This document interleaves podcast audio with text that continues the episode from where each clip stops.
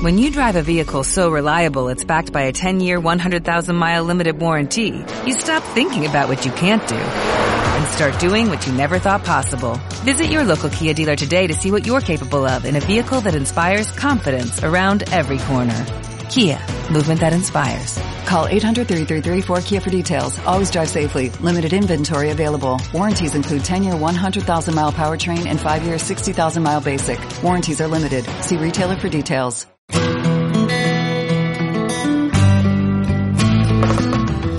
Atrévete a salir de lo habitual. Encara tus miedos. Rompe tus paradigmas. Cumple tus sueños y deja un legado en este mundo. Bienvenido a tu espacio Líderes por Naturaleza. Independientemente de la profesión u oficio que escojas, lo importante es hacerla con pasión, con enfoque y dedicación para lograr los resultados esperados. Miremos con nuestro especial invitado de hoy los detalles a continuación que Manuel Teodoro, un reconocido periodista y presentador de la televisión colombiana, 14 premios de periodismo, se destaca el premio Emmy en Estados Unidos, el premio Nacional Simón Bolívar en Colombia y el premio Media en España. Además, es presentador de Séptimo Día, el programa de televisión con mayor audiencia en Colombia el fin de semana. Teodoro, muy buen día y gracias por aceptar nuestra invitación. Muchas gracias a ustedes, un placer estar aquí. ¿De dónde viene Manuel Teodoro? ¿Cuál es tu procedencia? ¿Quiénes fueron tus papás? ¿Dónde te criaste? En fin. Mi papá es filipino, mi mamá es colombiana, más precisamente de Cartagena. Ellos se conocieron en Nueva Orleans, en Estados Unidos, y yo nací allá, en Estados Unidos. Yo crecí en Filipinas hasta los 15 años, me vine para Colombia, luego me fui para los Estados Unidos por unos 20 años a estudiar y a ejercer la profesión, y me vine para Colombia, eh, donde he estado viviendo intermitentemente, yendo y viniendo de los Estados Unidos desde el año 92 y estoy permanente en Colombia con mi señora y con mis dos hijos desde el año 2005, o sea, 13 años, 14 años. Ok, muy, buen resumen, Manuel. A ver, Manuel, lo siguiente, a muchos nos cuesta identificar un talento como para, para qué venimos al mundo, a qué nos podemos dedicar, cómo podemos servir a la sociedad. ¿Cómo identificas tú tu talento? ¿Qué te hizo clic? ¿Por qué el periodismo? O sea, ¿cómo te inicias en este tema? Cuando yo tenía 20 años, yo estaba eh, estudiando en una universidad de los Estados Unidos, interesado en diferentes cosas, pero sin un enfoque realmente agudo hacia algo en específico. Un día yo vi un joven leyendo un periódico que era el periódico universitario de esa universidad y ese periódico se llamaba El Huracán de Miami. Cuando yo vi a ese joven leyendo el periódico, y me di cuenta que ese periódico era escrito, editado, incluso comercializado por estudiantes de la misma universidad, yo pensé, oh, qué maravilla, que alguien puede escribir un artículo que puede ser publicado y que otro puede consumir ese artículo y ser influido, influenciado de alguna forma por el escritor y el productor de, de ese contenido. Leí el periódico y me di cuenta que había toda clase de información en ese periódico. Había opiniones, había noticias, había registros y crónicas, había perfiles. Pero lo que más me impactó fue pensar que todo eso lo escribió alguien y que ese alguien tenía el potencial y la capacidad y hasta cierto punto el poder de influir en la percepción de los demás. Ese es para mí la raíz de la comunicación. Alguien comunicando algo a otro y otro siendo, como dijimos, influenciado su percepción hacia algún aspecto del, universo por lo que escribe una persona. Esa es la esencia de la comunicación. Y eso me, me infectó. Entonces yo me fui al periódico y les dije, yo quiero trabajar con ustedes. Y me dijeron, así, ah, qué bonito, vaya a repartir periódicos. ¿Pero tú no, habías estudiado o ya te habías graduado en la universidad? No, no, eso fue a los 20 años y a partir de ese momento tomé la decisión de ejercer y estudiar la carrera del ah, periodismo. Eso te hace clic para atreverte y para animarte, motivarte a estudiar periodismo ya como carrera profesional. Exacto. Ok, cuando tú egresas, a muchos nos pasa que egresamos y no sabemos por dónde coger, eh, digamos, no sabemos dónde pescar las oportunidades, muy seguramente. O mejor, cuando egresas de la universidad, mejor dicho, ¿para dónde migras? Eh, ¿Hacia dónde te enfocas? ¿Dónde, dónde trabajas? ¿Cómo, ¿Cómo te inicias ya profesionalmente en el periodismo? Sí, yo comienzo como editar, asistente editorial en la cadena CBS News de Estados Unidos eh, en su oficina en Miami.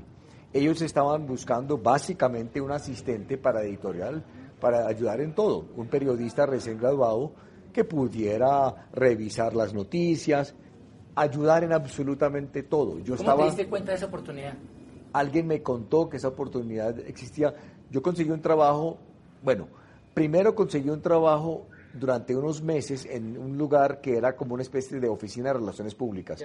Y CBS era una de las fuentes de información o uno de los medios a quien llamábamos para ofrecer noticias.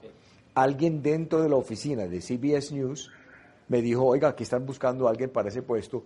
Y yo dije, eso es lo mío. Lo mío es periodismo de televisión y voy algún día a ser reportero y tengo que comenzar haciendo lo que sea con tal de lograr esa meta. Claro, para ir haciendo escuela. ¿De allí para dónde pasas? ¿Qué recorrido sigue? De ahí me voy para Univisión, donde estuve dos años. Después de Univisión estuve en CNN en español como corresponsal en Nueva York durante tres años. Después de eso me vine para Colombia en el año 92 para presentar el noticiero CMI eh, y simultáneamente fui corresponsal durante tres años de la cadena Telemundo aquí en Colombia y el resto de, de Sudamérica. Posteriormente me fui a Nueva York a trabajar como reportero en inglés para el Channel 9 News, el noticiero del Canal 9. El año 96 regreso a Colombia para dirigir la primera versión de Séptimo Día. Eso duró cinco años al aire. Posteriormente me voy para Estados Unidos otra vez y trabajé eh, durante dos años, no, tres años en la cadena NBC, tanto en Nueva York como presentador de un periodístico y luego en eh, Los Ángeles como reportero para la estación local de la NBC allá en Los Ángeles. En el año 2004, hacia finales del 2004, regreso a Colombia otra vez, donde asumo la eh, subdirección y presentación del noticiero de noticias. Estuve tres años haciendo eso. En el 2007 reactivamos Séptimo Día. Segunda temporada. Segunda temporada eh, eso fue hace 11 años, y simultáneamente reactivamos la producción de otro formato que se llama El Rastro, que sale los festivos. Eh, entonces es una carrera que ya lleva 33 años. Espectacular. Digamos que un internauta que nos visita el canal, que te ha visto por televisión, puede pensar que él ha llegado a donde está porque todo se le fue dando, porque tenía palancas muy seguramente, eh, porque muchas veces creemos que la carrera ha sido como muy fluida de la persona que llega a ser famosa, que llega a brillar mucho profesionalmente. ¿Qué retos has tenido? ¿Qué factores han sido determinantes para destacar en tu carrera, para llegar a donde te encuentras hoy en día? Mucho sacrificio, eh, mucho trabajo, estar dispuesto a arrancar desde ceros. En Estados Unidos yo no tenía ninguna palanca. De lo contrario, en Estados Unidos yo era, yo era otro Uno más, un NN. exacto. En el periodismo. Exacto, entonces eso no se aplica. Sí ayuda mucho una buena educación. Sí ayuda mucho actitud y el deseo de, de salir adelante. Sí ayuda mucho la disposición de hacer lo que sea con tal de llegar a mi meta. Es clave establecer esa meta para poder forjar el camino hacia allá. Las relaciones son importantes, o sea, si eso se llama palanca, bueno, se llama palanca, pero sí tener buenas relaciones es importante. La gente suele ah, confiar más en uno si uno es querido, si uno es amable, si uno demuestra buena disposición. Si hay don de gente. Pues somos seres humanos un ser humano acepta a otro ser humano mejor cuando es querido y lo rechaza mucho más fácil cuando no lo es. Eh, y en el mundo del periodismo estar muy dispuesto a viajar a donde sea. En el mundo del periodismo tú tienes que estar listo a ir donde la cadena de televisión o la emisora de radio o el periódico considera que tú debes ir. O sea, estar dispuesto 100% a prestar el servicio donde se requiere. Sí, sí, o sea, en, en, mi carrera periodística he vivido en Miami, Los Ángeles, Nueva York, Nueva Orleans, Bogotá, Madrid, Filipinas, Asia, porque esta carrera te manda donde está la noticia, no al Parque 93. Perfectamente entendido y, y, gracias por contarnos todo eso. Has ganado varios premios de periodismo, muy, unos más importantes que otros, todos meritorios. Compártenos qué hace que ganes esos premios, eh, qué hay detrás de esos premios, qué destacas tú que motivaron el ganarte esos premios supremamente merecidos, obviamente. Trabajar mucho. Eso es lo que hacemos aquí, trabajar, pulir, editar. Si el libreto no, no, no quedó bien, no quedó bien. Si la cámara no quedó bien, lo hacemos otra vez. Si la edición no quedó bien, lo hacemos otra vez. Es trabajar y trabajar y trabajar. Aquí no tememos el trabajo. Nada bueno sale fácil. Lo único bueno que puede salir en el mundo de la televisión es el resultado de mucho sudor, de mucho trabajo. Eh, ser muy estricto, siempre estar buscando subir los estándares. En el mundo de la televisión es respetar el derecho del público a saber la verdad, en el mundo de, las noticias. Eh, y, yo diría que en el mundo del periodismo es buscar siempre la forma de mejorar la capacidad de contar bien una historia. Muy bien, perfecto eso. Manuel, hace unos años tú decides ya no emprender solamente un talento, sino emprender tu propia empresa, tu propia consultora.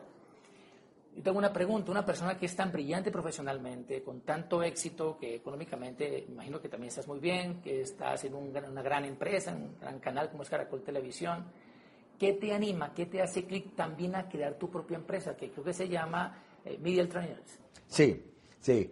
Eh, ¿Qué me hace clic hacer eso? Primero, eh, hay que reconocer que si uno puede ser útil para los demás en algo, eh, pues es la obligación pues, eh, ofrecer esa utilidad.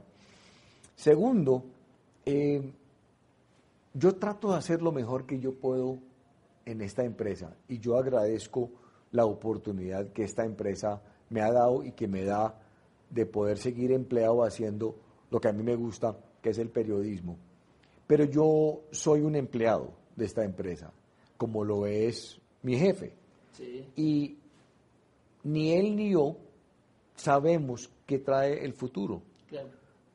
No tenemos ni idea. Yo estoy seguro que mi jefe me va a querer tener hasta donde él puede, hasta donde yo le sea útil.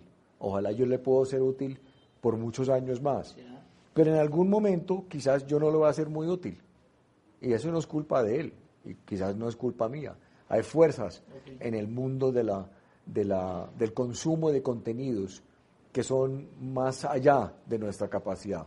Por más que uno produce rating, por más que uno produce un buen programa, la forma como la gente está consumiendo televisión, contenidos, está cambiando radicalmente. Hay una revolución digital. Yo no sé cuánto tiempo puedo estar acá yo no soy rico, entonces yo necesito tener una alternativa que me permite seguir subsidiando la educación de mis hijos y pues viviendo si en determinado momento a mí aquí se me acaba este trabajo.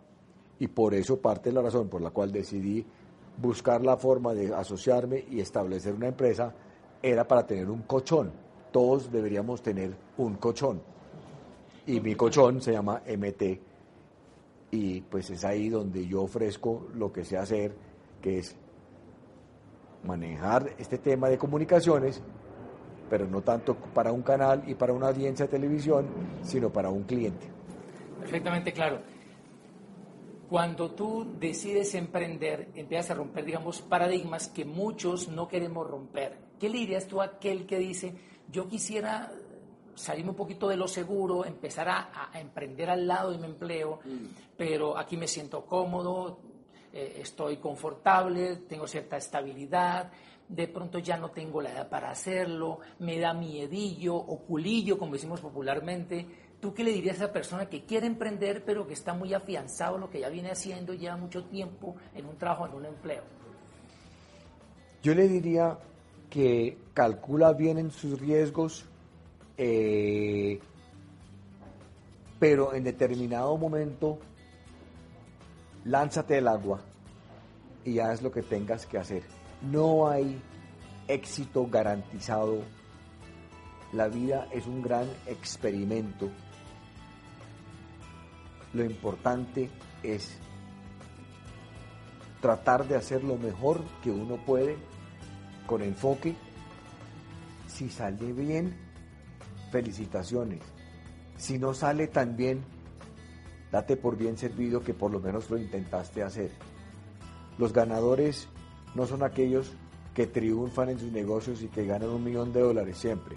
Los ganadores son todos aquellos que intentan hacer algo y que creen en ese proyecto y ven que si hay éxito, pues hay que seguir adelante y si no lo hay, hicieron un esfuerzo y aprendieron algo de, ese esfuerzo y no verlo como, cuando no funciona, no verlo como un fracaso, sino como, como una oportunidad de aprender algo que va a ser mucho más útil en el futuro en el segundo intento. Supremamente claro todo. Manuel, muchas gracias por tu atención, por tu tiempo. Amigos internautas, amigos visitantes y afiliados a este canal o suscritos a este canal Líderes por Naturaleza, hoy hemos tenido un gran ejemplo de la importancia de trabajar duro, enfocado, dedicado, disciplinado y siempre buscando escalar más y más metas, subir los estándares, porque la mejor palanca es el trabajo de calidad que habla por uno. Sin más, nos vemos en la próxima y Dios bendiga sus sueños. Chao.